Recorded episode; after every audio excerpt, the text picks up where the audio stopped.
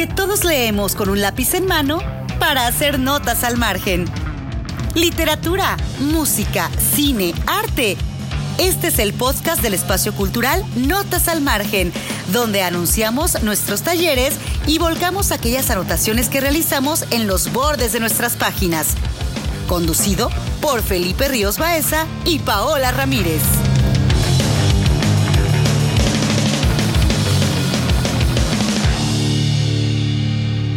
Queridos anotadores de páginas, estamos de vuelta con este segundo episodio del podcast de Notas al Margen.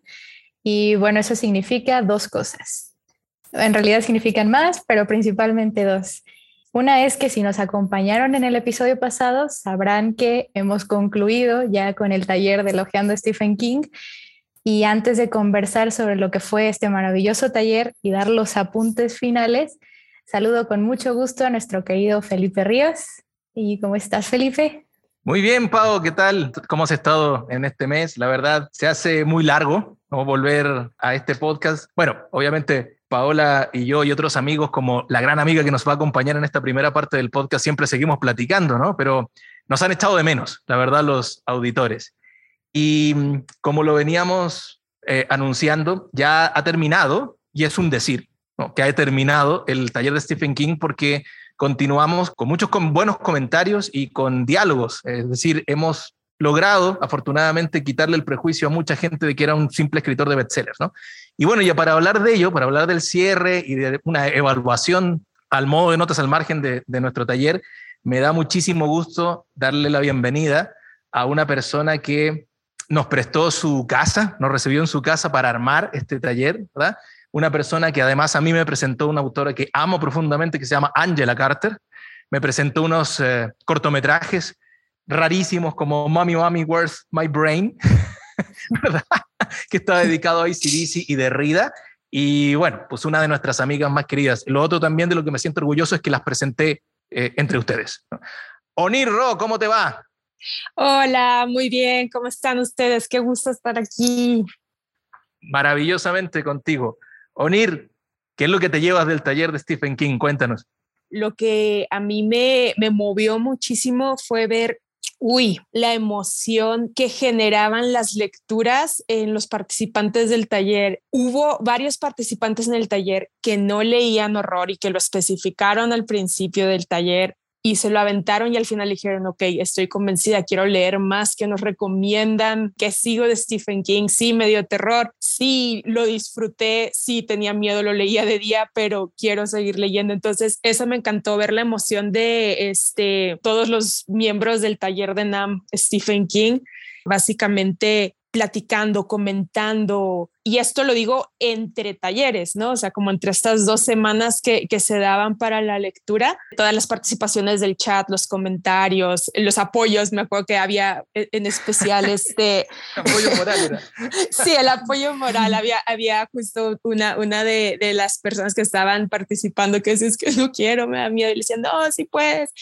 No sé, como que el ambiente en el chat a mí me encantaba y después escucharlos durante los talleres me volaba la cabeza. Exactamente. Sí, yo lo que recuerdo es que habían una o dos personas que con cementerio de mascotas estaban bastante eh, con, las, con las manos arriba, digamos, ¿no? Con la guardia arriba porque iban a temer esa lectura, que, fue la sesión que, coordinó Pau, ¿no? Y, y, sí, entre todos le dieron ánimos y descubrieron una gran novela, sin duda, ¿no? Y bueno, recordemos que Onir se hizo cargo de la sesión de Carrie, pero no sé si fue Carrie la primera novela que leíste de Stephen King, Onir, o cómo llegaste al autor. Por mi abuelita, la mamá de mi papá. Ella es la culpable. Ella era así fan, fan, fan de, de dos personas, de Stephen King y de Napoleón Bonaparte. Entonces, Pensé que del cantante. No. no. Nada te llevarás cuando te marches. Eso puede ser un, un gran eslogan por un libro de Stephen King. Nada te llevarás cuando te marches. Sí. Y total, ¿eh? es más para todo de Stephen King. Pero sí, mi abuelita como que ella fue la que le pasó a mi papá Stephen King y mi papá me pasó a mí Stephen King, pero el libro de Carrie me lo prestó mi abuelita. Y sí, me parece que ese fue el primer libro que yo leí de Stephen King, pero yo entré al mundo de Stephen King por el cine, como muchos de justo las personas que se inscribieron al taller. Y mi primera película de Stephen King fue La hora del vampiro, Salem Slot. Y después las historias, los cuentos cortos de, de King, que esos ya no eran de mi abuelita, esos sí los tenía mi papá, entonces los leí con menos miedo de hacerle algo al libro y caer en la lista negra. Mm, bueno, yo creo que fue interesante porque los tres estuvimos como desde la preparación, ¿no? Intercambiando este tipo de, de primeros contactos con Stephen King, que fue lo que nos ancló totalmente. Pero yo quería preguntarles también, ya que, eh, bueno, estuvieron abordando diferentes obras de Stephen King y siendo no lectores constantes, ¿cómo terminan? ¿Cómo fue la experiencia después de un taller de notas al margen ojeando a Stephen King? Es decir, ¿lo volvieron a ver igual o hubo cosas que vieron, que no vieron, algo que cambió? ¿Van a seguir leyéndolo? ¿Tú, Felipe?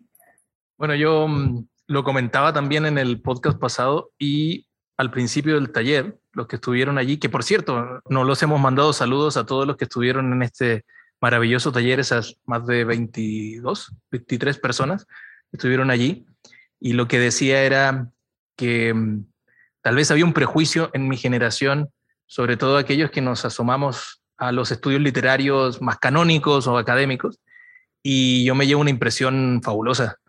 Tengo mm, la fortuna de haber leído acompañado de Stephen King, y eso es, siempre es una virtud. Creo que mm, eh, no por el hecho de que sea compleja, para nada. De hecho, es extremadamente legible y debido a que es un autor que apuesta por las tramas, ¿no? Ya lo habíamos comentado en algún momento, sino porque ver eh, la efervescencia, el entusiasmo de tantas personas dándose cuenta de, ah, esto era Stephen King, incluso los que ya lo habían leído, ¿eh? ah, esto es lo que está aportando para el propio género del terror, me pareció fabuloso.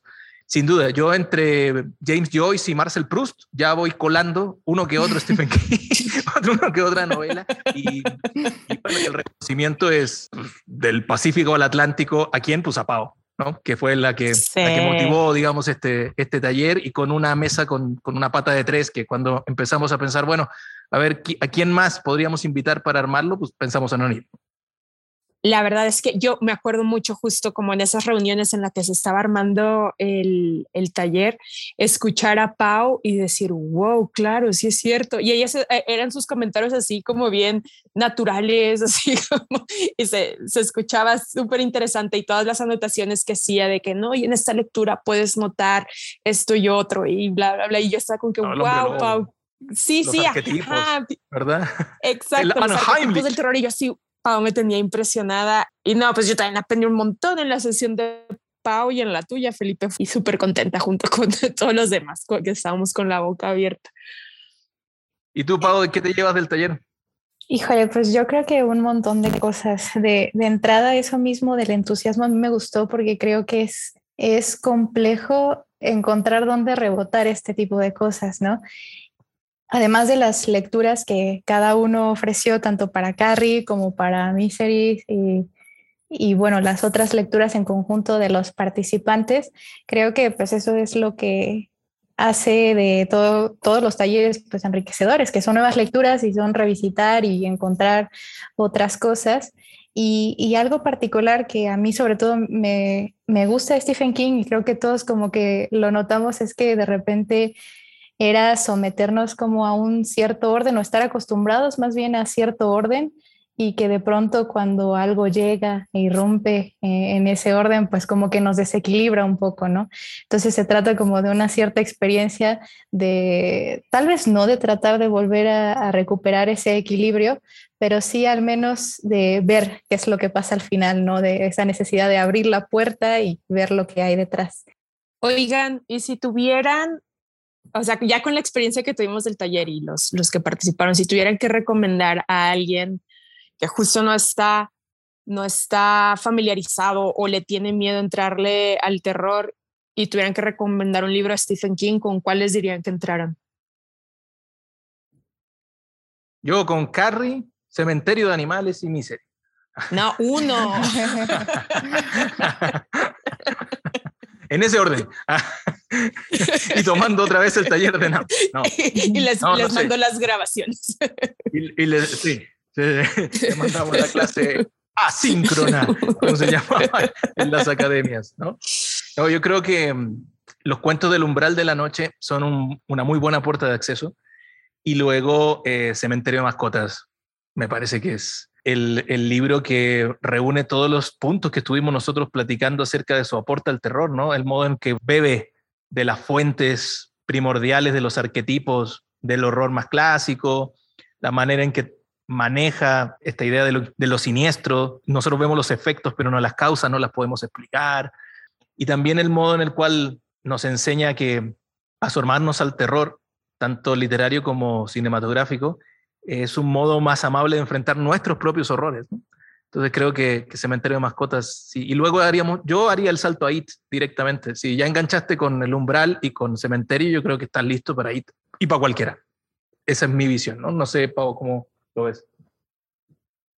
Mm, no sé, yo creo que sí partiría por Carrie. Bueno, de, entrada me pareció curioso cómo propusimos, ¿no? Carrie, Cementerio de Animales y, Misery, pero no como tal atendiendo a una cuestión temporal, sí, en las que Stephen King escribió las novelas, sino que creo que pudimos observar como ir subiendo de niveles de terror, por así decirlo. Es decir, pasamos de no nada más de verlo en el campo, es decir, Carrie que está ambientada en un pueblo ficticio que es Chamberlain, y después nos vamos en concreto a la escuela de Carrie y ahí es donde sucede el terror, después nos vamos a todo ese cementerio eh, de animales, de Micmac, y después nos damos cuenta que en realidad el terror puede estar con dos personajes en una habitación y, eso es todo, y creo que no sé, ahí también es como la evidencia de cómo se maneja el terror externo e interno. Y otra cosa bien particular es que desde mi punto de vista, también como que fuimos entre todos, que como que aumentaba la complejidad del libro. Y yo esto lo noté sobre todo porque para mí un escritor, por ejemplo, que hace de una novela ya todo un análisis acerca del mismo proceso de la escritura, porque estamos hablando de un escritor eh, cuando menos experimentado, ¿no? Que lleva un rato en esto. Entonces, yo creo que partiría por esas, principalmente Carrie, Cementerio de Animales y, Misery. Y bueno, si se quieren ir ya después en, esta línea, pues igual y a lo mejor El Resplandor y ya después It. Sí, definitivamente. Y que también le den una oportunidad a La Torre Oscura si quieren probar algo un poco distinto. Sí. ¿Y tú, Anir? O sea, hace que estoy de acuerdo con Felipe y de, recomendaría libros y probablemente también El umbral de la noche. Y después más cuentos. no sé, eh, no, de las novelas no sé a, a, a, cuál seguirle, pero sí, probablemente Cementerio de Mascotas. Yo creo que fue la que más gustó, ¿no? En el taller también estaban con una electricidad especial, digamos, en esa sesión de, de Paola que hablaba de material de mascotas, ¿verdad? Bueno, Nir, pues no quisiéramos, pero llegó el momento de, despedirnos. ¿eh? Em, oye, ya muy personal esto. ¿Qué escritores de terror te gustan además de Stephen King? ¿Cuáles podrías recomendar? Pues yo, así como tú mencionaste que, que conociste a Angela Carter por mí, yo conocí a Mariana Enríquez por ti. Uh, entonces, Marianita es fabulosa. Sí, entonces este es como mi, descubrimiento último e, en, literatura de terror y es maravillosa, muy linda de leer en sus palabras, eh, te captura y aterradora al mismo tiempo en sus palabras y sus historias, entonces sus temas, sus temas son bien interesantes también. Entonces, ahorita a ella la estoy disfrutando mucho Shirley Jackson, este, también eh, gran escritora, y ella es más como justo de lo uncanny, ¿no? O sea, ella se hace que se va más a esta cuestión de, pues sí, que también la tiene King, y pues el Edgar Allan Poe, por supuesto, el, señorazo. Sí. El padrino de todos. Bueno, Nir, un gustazo haber platicado contigo y no solamente esperemos vernos en otro podcast, sino en otro taller, ¿eh? que, tenga, que estés del lado de acá también. Sí. Y así. Así como, los, como las partes de Rayuelo, del lado de acá, del lado de allá y en otros lados. Igualmente. Here, there and everywhere, cantaba Paul también. Un abrazo, Nir. Muchas gracias por estar acá en el podcast. Gracias, gracias por invitarme. Muchas gracias, gracias, gracias. Y bueno, de verdad, eh, gracias por el, el, taller, gracias por, por este espacio y pues les mando un abrazote y espero verlos pronto por aquí en mi casa otra vez. No lo dudes. un abrazo. Bye. Bye bye.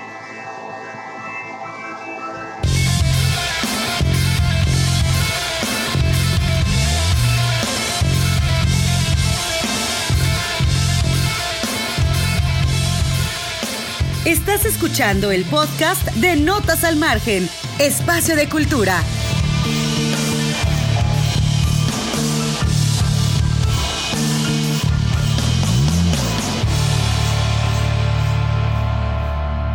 Queridos amigos, queridos anotadores al margen, estamos en NAM Podcast.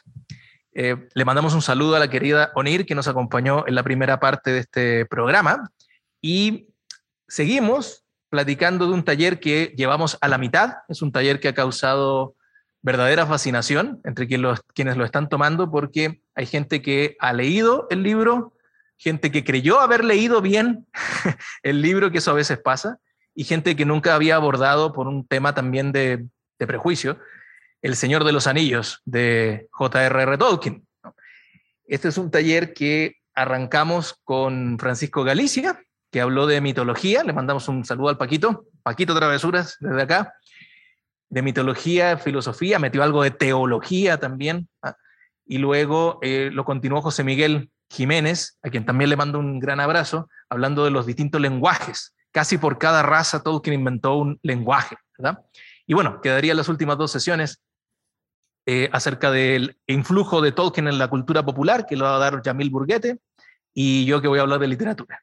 Bueno, quienes están tomando ese taller, la verdad, han estado bastante entusiasmados en el sentido de que se dan perspectivas para disfrutar mejor la novela. Es una novela que se disfruta, pero a veces requiere de cierta guía. Y Pau, a mí me gustaría preguntarte cuál fue el primer acercamiento que tuviste con, Tolkien. Si entraste por El Señor de los Anillos, si entraste por El Hobbit, por ejemplo, y, y qué es lo que te ha ido provocando a lo largo de estos años desde la primera vez que lo leíste. Bueno, mi primer acercamiento a Tolkien yo suelo dividirlo en dos. Primero, como la vez que lo leí, que lo leí por primera vez, y segundo, cuando quise adentrarme de veras en la obra de Tolkien. Yo leí primero la trilogía del Señor de los Anillos más o menos como a los 11, 12 años, y de primer momento debo decir que cuando terminé tan solo el primero, La Comunidad del Anillo, tuve como la sensación de no haber leído algo parecido, al menos en el género del fantasy, de la fantasía.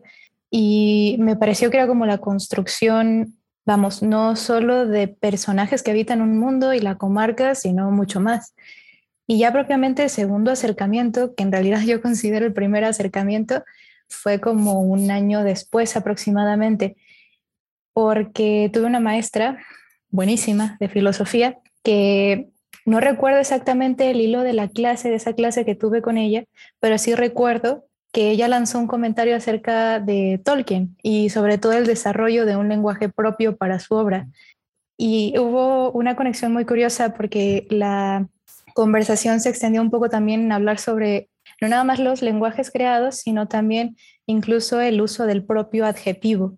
Es decir, cómo Tolkien, eh, este autor, emplea eh, este recurso, porque no sé, si hay escritores a los que les reconozco el empleo de, este recurso, uno es a Borges.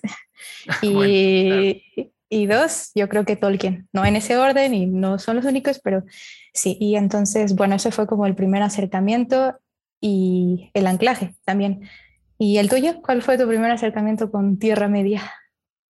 En los años 90 que yo estudié la secundaria, eh, estaban muchos amigos influidos por el fantasy a partir de los juegos de rol. Y mm, sí, hubo un juego de rol, bueno, ha habido varios, ¿no? Un juego de rol, de eso hablar Yamil, de hecho, del Señor de los Anillos, pero en específico había uno que se llama Magic. Bueno, sigue existiendo el Magic. Y a partir del Magic yo entré en este mundo, pero se me hizo un poco intragable el Tolkien, sobre todo también porque estaban, e-, era demasiada la intensidad de muchos compañeros Tolkien Dillis, que, bueno, se creían hobbits y elfos. Nadie se creía ogro, evidentemente. Eso viene después, con los años, ¿verdad? Con los años ya empiezas a creerte ogro y troll. Y la verdad fue un libro que yo postergué por prejuicio, igual que Stephen King. lo postergué bastante. Y posteriormente mm, asumí que era un libro importante que había que leer. La primera vez, la trilogía ya tenía más de 20 años, cuando la abordé completa. Y una de las cuestiones que me llamó muchísimo la atención es que a pesar de que el fantasy construye un mundo posible con sus propias leyes, está, tiene puentes y vasos comunicantes con nuestro mundo de una manera muy, muy específica, ¿no? Porque no, no es que reproduzca situaciones exactas como de nuestro mundo, pero sí hace una serie de alegorías, por ejemplo, a las batallas, a las guerras. A mí me parece que Tolkien es, junto con Tolstoy, de los mejores descriptores de, de batallas, eh, cosa que a mí me aburre en otros escritores profundamente. La guerra es un tema que a mí, y no porque soy pacifista ni nada, ¿no? Y, ni pro Gandhi, nada de esto, pero sí eh, en términos literarios me aburre profundamente. Y creo que aquellos momentos en los cuales hay un enfrentamiento entre las fuerzas de la, de la comunidad del anillo, ¿verdad? Y las fuerzas de Sauron es equiparable y lo estoy haciéndome completamente responsable de lo que voy a decir con Gary Paz, por ejemplo. Eh, eso me pareció formidable. Y lo otro también en términos de cuestiones que podían corregir, por así decirlo, o, darnos otra perspectiva a lo que había ocurrido en su mundo, que era la Inglaterra, digamos, del principio del siglo XX, ¿verdad? Una de las cuestiones es el feroz avance de la revolución industrial. Si nosotros pensamos en la comarca, tiene que ver con esta nostalgia, por así decirlo, de un mundo preindustrial, de un mundo todavía rural, ¿verdad? Un mundo en donde se vivía sin la premura del tiempo, cuestión que los enganchó y por eso tuvo tanto éxito en los años 60 El Señor de los Anillos con los hippies estadounidenses, ¿verdad? Que se creían hobbits y fumaban pipa, algo raro en una pipa y, pensaban, digamos, que podían vivir en la comarca, ¿no? Y entonces a partir de ahí creo que, que, ya me engancho. Y obviamente preparando el taller, dialogando con los tres amigos que, que estamos haciendo el taller, me di cuenta de una cuestión y es el hecho de que uno ya con bastantes lecturas más en el cuerpo, bastante más películas en el cuerpo, filosofía, teología, en fin, uno disfruta muchísimo más. ¿no? Hay una construcción de un mundo eh, muy estructurado y un mundo que tiene sus propias lógicas y eso hay que reconocérselo. Eh, cuando entras y enganchas, digamos, con el, con el legendarium, es bastante difícil encontrar escritores que tengan esa, esa lógica de no dejar salir al lector ¿no? de, de, allí. García Márquez probablemente sea uno de ellos, ¿no? Faulkner sea, sea otro de ellos, el mismo Joyce. ¿eh? Pero mm, atraparte de esa manera es, es, función de un gran escritor. Bueno, ahora que mencionabas lo del fantasy es interesante porque creo que el fantasy es leído de diferente manera después de Tolkien. Incluso había como cierta, vamos a decirlo así, confusión acerca del mismo género, de qué es fantasy, dónde surgió, de dónde viene esto y qué hace Tolkien con el mismo género, ¿no? Y algo curioso es que en realidad pues el fantasy empezó siendo un, digámoslo así, o viene un poco de la tradición oral, de la tradición oral, el mito, el folk, y el mismo mito hace que también se puedan ver estos dos polos, ¿no? Un poco morales, de bien y mal, pero es interesante esto de primera entrada como antecedente del fantasy y después cómo se va transformando a través de la escritura, es decir, cuando ya hay un lenguaje escrito, cuando empiezan los mismos escritores, es decir, cuando ya hay un autor, y esta es como la diferencia más digámoslo así, más acérrima del fantasy, ¿cuál es la diferencia entre la fantasía tradicional y la contemporánea? Pues es principalmente el autor, ¿no? Y algo curioso sobre esto es que era un género, es un género que suele enganchar con muchas personas que tienen como cierta afinidad o cierto interés con el propio lenguaje. Y bueno, esto nos lleva precisamente a Tolkien, que era una persona extremadamente sensible también para esto. Recordemos que también dio clases de filología y de literatura inglesa. Y bueno, es curioso cómo él hace un análisis de todo esto. Tiene un ensayo, de hecho, una conferencia de ensayo acerca de los propios cuentos de hadas. Y él explica algo muy curioso que creo que no va a olvidar a lo largo de sus años como escritor, que es que tú creas y a partir de ahí también es el cambio que hace Tolkien con el género del fantasy desde mi punto de vista, crear todo un mundo en donde uno se suspende como, o hay una cierta suspensión de la incredulidad, es decir, no es porque salgan dragones o hadas o elfos, es decir, seres que no son de nuestro mundo, no vas a creer en eso, sino que suspendes esa incredulidad porque te meten en, no solamente en un espacio, sino también en incluso el propio lenguaje, ¿no? que es lo que, lo que hizo Tolkien. Y bueno, eso nos lleva primero a uno de los antecedentes de El Señor de los Anillos, que es el Hobbit. Y bueno, el Hobbit fue, fue como un paso, digámoslo así, un poco de manera general, pero fue un paso de profesor a escritor, es decir, Tolkien siendo profesor a ser escritor, porque después de que nace su tercer hijo, Christopher, a quien le debemos algunas publicaciones póstumas de Tolkien, en 1900, 1925 él se muda de nuevo a Oxford y bueno, él va a impartir clases en el Pembroke College, donde digamos que se empieza a gestar y ahí nace una de las más célebres o famosas frases del propio Tolkien en uno yo debajo de la tierra vivía un hobbit. Y que lo escribe detrás del, del, examen de uno de sus alumnos. esto, esto es Siempre me ha parecido genial eso y me remonta a Albert Einstein cuando trabajaba en la oficina de patentes, ¿verdad? Aburrido, porque no hay nada más aburrido que corregir un examen, eh, de repente hay una parte del cerebro que se activa, que es la parte creativa, cuando justamente estás en esos momentos más rutinarios y ¡pum! En un agujero en la tierra vivía un hobbit. Y bueno, digamos que este es el antecedente del Señor de los Anillos y es curioso porque desde aquí bueno, ya se empieza a gestar, incluso podemos ver el empleo de los propios, bueno, no nada más de dónde vienen los hobbits y toda esta historia, que incluso se explica un poco al inicio del Señor de los Anillos, sino también ya vemos este sentido incluso un poco pintoresco, es decir, el, uso incluso de poemas, ¿no? De poemas mismos, como el de Erian de La Estrella de la Tarde. Y bueno, eh, es curioso eh, también la, las circunstancias de publicación ¿no? del Señor de los Anillos después del Hobbit. Sí, el tema de los poemas es bien relevante porque, bueno, evidentemente los Tolkiendinis lo saben, pero no mucha gente lo sabe que él intentó proyectar ese mundo, el de la Tierra Media, que lo descubre en un poema del siglo IX, ¿no? de la literatura inglesa, del Middle Earth, y mm, a partir de la poesía. Y como no, no tiene ningún tipo de repercusión, él dice, bueno, me sigo con mi trabajo de profesor, lo mandan a la Primera Guerra Mundial, ¿verdad? Lo regresan por la fiebre de las trincheras, sé yo, y lo que él siempre insistió fue en el hecho de la pobreza mítica de Inglaterra, a pesar de que uno hurgara, digamos, en las tradiciones y todo en comparación con, los, con la mitología escandinava o evidentemente la greco-romana, ah, tenía muy poco que hacer, ¿verdad? La Gran Bretaña. Y mm, hay que recordar que toda la vida estuve escribiendo el Silmarillion, Silmarillion perdón, y el Silmarillion le dio coherencia, creo. ¿no? Hay cuestiones, eh, esto, esto está en las cartas con C.S. Lewis, ¿verdad? Que es uno de los grandes amigos, el de las crónicas de Narnia, pero no solamente circunscrito ahí, en donde empieza a comentarle que hay parte del Hobbit que tiene que reescribir para que tengan coherencia con la mitología que está fundando, ¿verdad?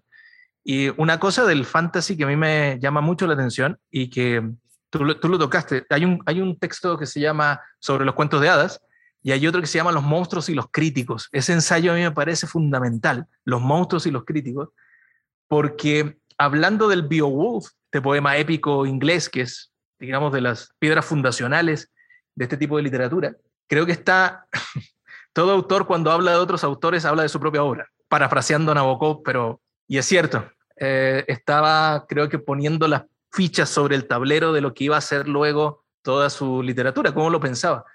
Y hay dos cuestiones que me parecen fundamentales cuando habla del Beowulf, y es para, para la fundación del fantasy, me estoy refiriendo. Uno es que importa, como lo estás mencionando tú, Pau, importa una obra así por lo verosímil ¿ah?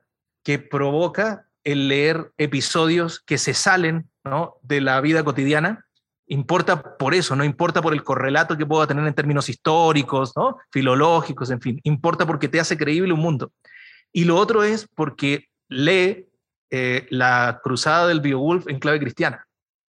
Y esto recordemos que es fundamental para él, ¿no? para Tolkien, el tema de la redención, el tema de la salvación, el tema de la comunidad, el tema de la, del, bueno, de la misma Galadriel como, como trasunto posible, ¿no? De una mujer inmaculada.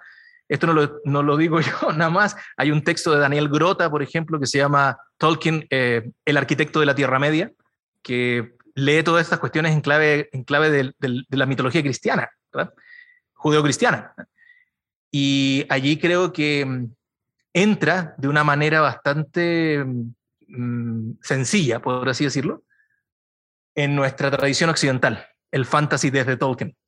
Eh, entonces, hay cuestiones que, que las circunstancias de escritura del Señor de los Anillos pueden ser coyunturales, pero son cuestiones que el profesor Tolkien le, ha estado dando vueltas en sus propias clases, en sus propios ensayos, ¿verdad? Y desde obviamente la publicación del Hobbit, que fue, tuvo un mini éxito, tampoco fue un boom, ¿no? Eh, digamos, el boom de Tolkien es posterior a las películas de, Peter Jackson. Cuando le piden el, el Hobbit 2, él les entrega seis libros. les entrega seis libros y por razones editoriales, recordemos que la mente de los editores es lo más alejado de la mente de los escritores. Eso hay que asumirlo. Dice, no, hijo mío, vas a tener que cortar en tres tocho que nos acabas de entregar.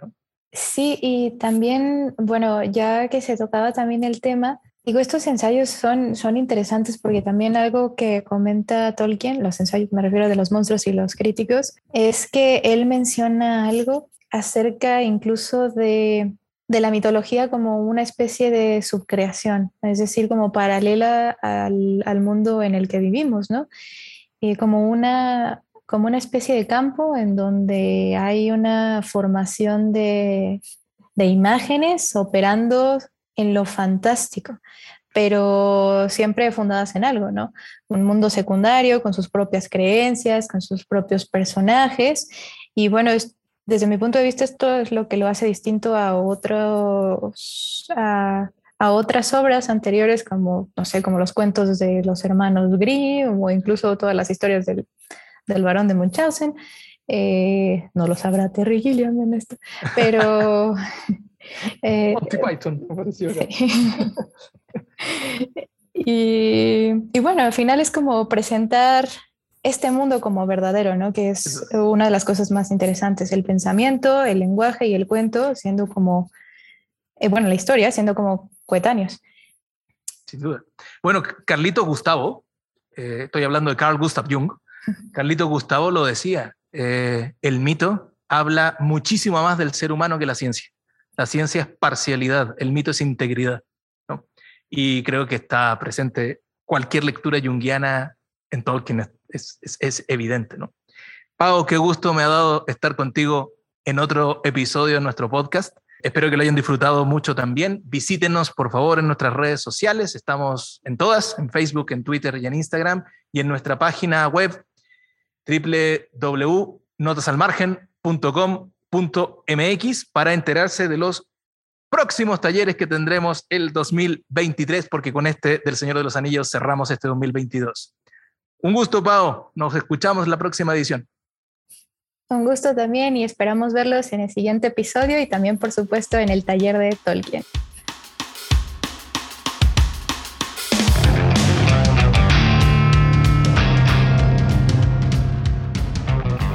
Aquí concluye esta emisión del podcast de Notas al Margen, un espacio para compartir aquello que hasta ahora solo estaba en los bordes de tus libros y en tus cuadernos privados.